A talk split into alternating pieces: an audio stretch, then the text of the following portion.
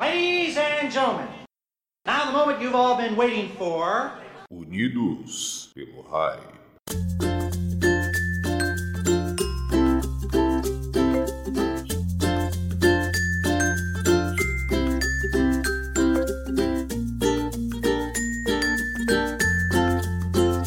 Olá amigos, está começando mais um Unidos pelo Hype. Opa, mas espera aí, não é um Unidos pelo Hype em si. Esse aqui é um Drops do Unido pelo Hype, onde eu vou indicar ou fazer resenha ou falar sobre qualquer coisa que eu tenha experimentado e gostado, que vale a pena passar para frente para que outras pessoas tenham essa sensação de satisfação de ler ou de assistir ou de jogar alguma coisa que realmente é relevante. Então, segura o hype aí e escuta comigo.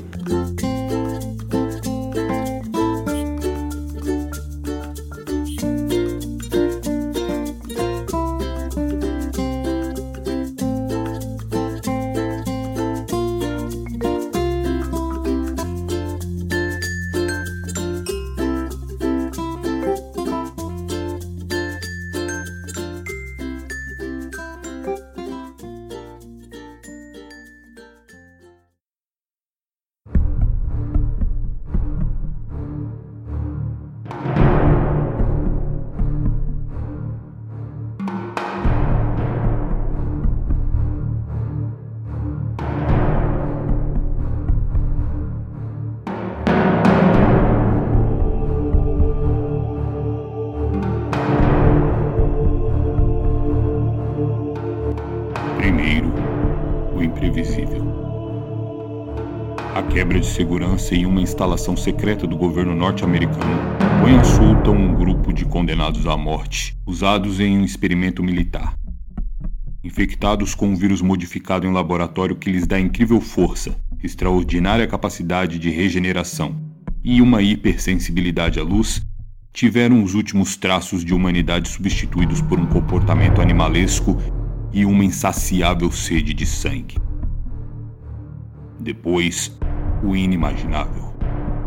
Ao escurecer, o caos e a carnificina se instalam, e o nascer do dia seguinte revela um país, talvez um planeta que nunca mais será o mesmo.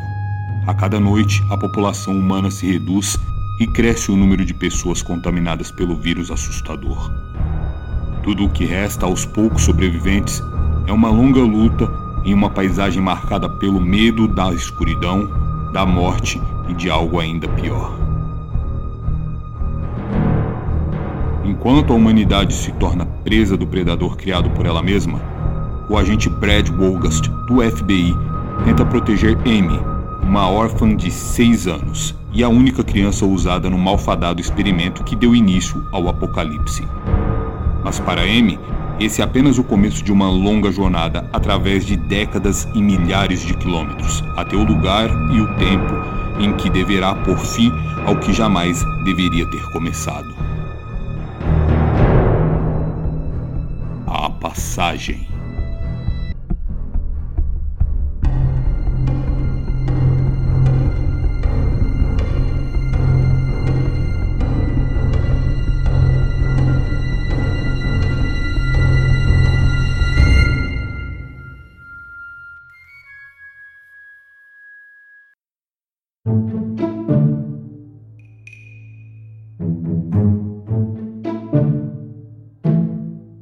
Meu primeiro contato com esse livro se deu em uma livraria. Eu estava procurando alguma coisa para ler, mas não tinha definido nada assim de tema ou gênero. Foi então que eu acabei achando esse livro na seção de ficção científica.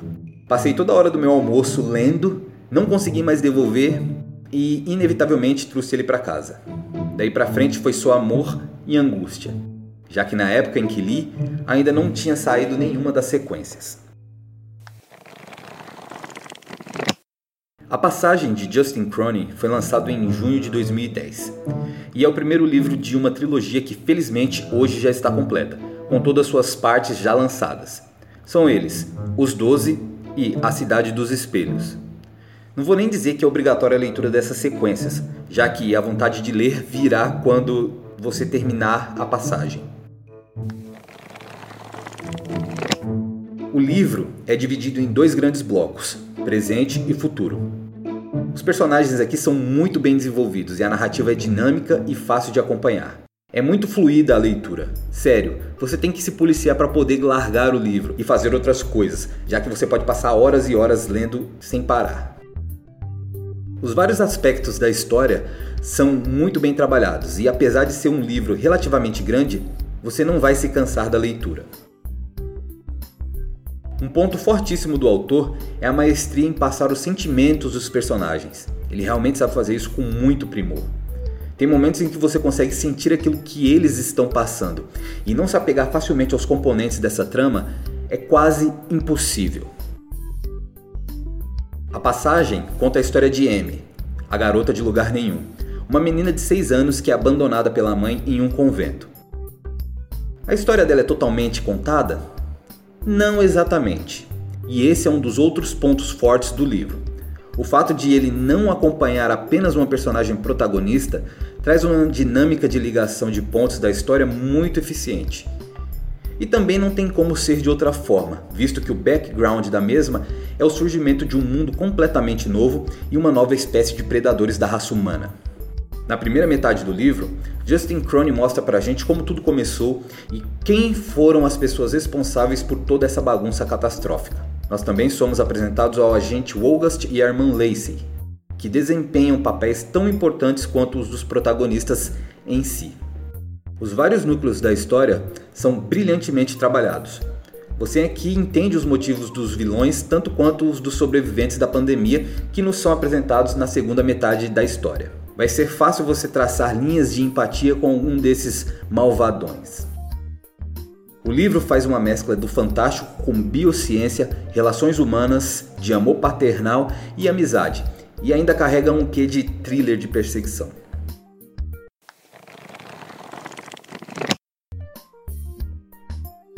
Mas o, o livro é só rosas? Não. Ele peca um pouco no uso de estereótipos. Por exemplo, tem o nerdão que sabe tudo, a garota fodona que resolve tudo no tiro, porrada e bomba, o alívio cômico carismático com futuro facilmente adivinhável e algumas coisas previsíveis além dessas. Estes pontos são melhorados nas sequências, que são obras mais completas e desenvolvem melhor de forma mais competente esses personagens, adicionando mais drama e aprofundamento pessoal para cada um. Outra coisa que para alguns pode ser meio frustrante é que em alguns pontos o autor perde tempo com detalhes muito minuciosos. Bom, eu considero esse um ótimo livro de início e uma obra que não é afetada em nada por esses pontos negativos que citei. Eu ressaltei eles aqui porque é bom lembrar que nada é tão perfeito assim. Apesar de essa ser uma história muito legal, muito gostosa de se ler, divertida e, e emocionante também, é, ela não é totalmente perfeita. Mas alguns desses vacilos que tem aqui nessa primeira parte, nos outros livros eu detectei menos essas, esses deslizes. Então, são só pontuações que eu fiz aqui, mas não atrapalha assim no, no na leitura. Se você está procurando um livro que trate de tema catástrofe com ação, ficção científica, drama pessoal, essa obra aqui não pode passar desapercebida no seu radar. E então é isso, galera. Esse aqui é o Drops do Unidos pelo Hype, onde eventualmente eu vou aparecer aqui indicando alguma coisa, fazendo resenha de algum livro, indicando algum game, falando de algum filme. Coisa rápida, mais dinâmica, mais rápida, mais papum e espero que vocês gostem. Eu ainda uso meu e-mail pessoal aqui, então vocês querem mandar alguma dica ou querem que eu fale sobre alguma coisa ou leia um livro que vale a pena falar, é, mande e-mail para o Costa com 3 T's 2@gmail.com. Também me encontra como El Costa 2 no Instagram, Twitter, Facebook, em tudo quanto é coisa aí. Eu tô com esse bendito El Costa com 3 T's aí espalhado pela internet. Então é isso, nos vemos ou nos escutamos numa próxima. Valeu!